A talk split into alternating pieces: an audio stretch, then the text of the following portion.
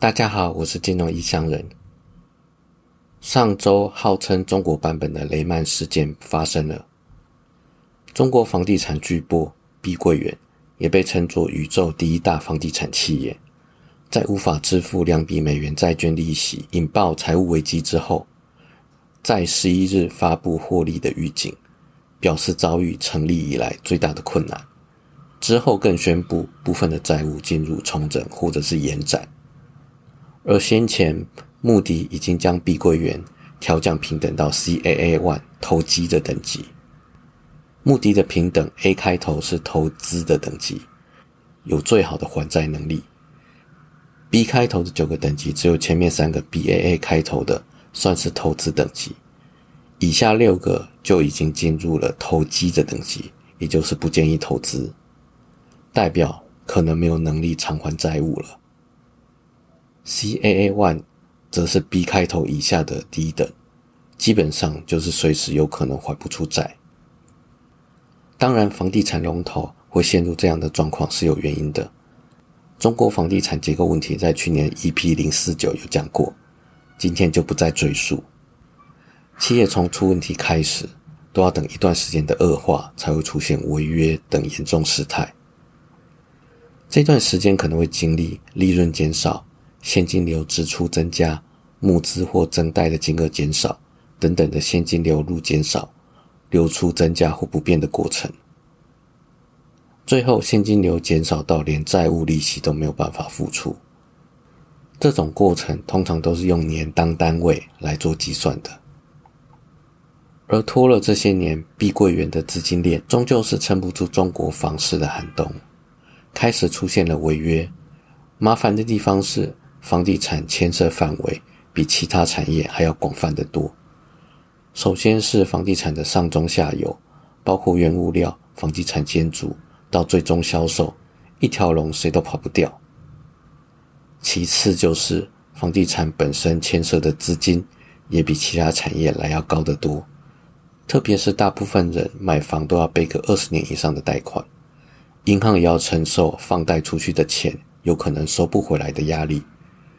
一旦房地产出事，金融业也会影响很深，特别是银行。可是如果银行也跟着出事，那就真的是连环爆了，而且是核弹级的连环爆。你可以想想当初二零零七年刺激房贷先出事，隔了一年，二零零八衍生成全球性的金融风暴。而讲到有关中国房地产的问题，最近香港首富李嘉诚。也在抛售香港的房地产。李嘉诚创办的长江实业旗下在香港九龙的新建案，在上个礼拜爆出消息，居然用七折来出售，比周边的中古屋还要便宜三成。此举造成震撼。香港房市一向是以高价为闻名，但自从反送中还有港版国安法之后，香港的地位有很明显的改变。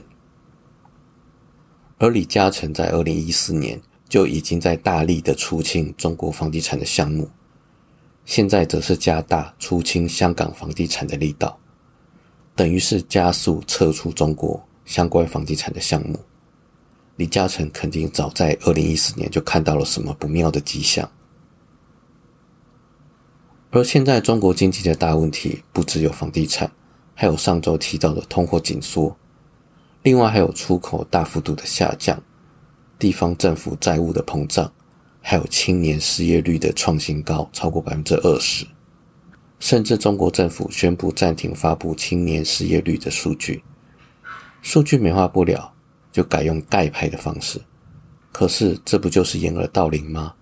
反而会引起市场的担忧。中国这颗核弹级的微爆弹，真不知道习近平拆不拆得了。如果拆不了，可能会玩炮口一致对外的转移注意力戏码。任谁都知道，这种状况下最好的炮口是哪里？无独有偶，八月十四号，中国国防部长李尚福突然访问俄罗斯。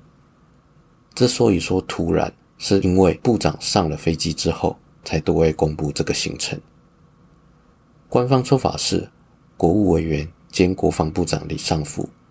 应俄罗斯国防部长绍伊古，还有白俄罗斯国防部长赫列宁的邀请，而前往俄罗斯出席第十一届莫斯科国际安全会议，以及访问白俄罗斯。访俄的期间，除了会做大会的发言之外，还会会见俄罗斯部门的领导人；而在访白期间，则会与白俄罗斯国家还有军队的领导人进行会谈。另外还会参访白俄罗斯的军事单位。其实不止八月十四号这一次，李尚福在三月上任之后，就在四月前往莫斯科拜见普京，誓言中俄两国加强军事的合作。七月则是在北京公开会见俄罗斯的海军司令。俄罗斯方面。在七月宣布，普京计划在十月访问中国。中俄白三国如此频繁的高层互访，代表他们逐渐形成紧密的准同盟关系。这也证明了我先前说过，第三次世界大战发生的前提条件正在逐渐达成。但现在离正式同盟还有等待事件擦枪走火爆发第三次世界大战还是很遥远。顶多只能说是提升到一点五帕而已。还是那句老话，自己知道这件事就好，别说出去。而中国经济状况不好，美国今年虽然靠 AI 在撑场面，但未来经济恐怕也不是很乐观。整体来说，仍然是呈现下滑趋势。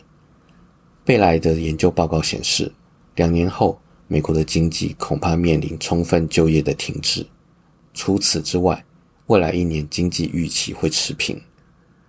虽然持平会比陷入衰退来得好，但美国人口结构开始出现重大的转变，也就是退休人口的比例上升，导致劳动力短缺，然后二零二四年导致经济放缓，并重新为通膨升温。好了，我是几种异乡人，今天就先到这边，拜拜。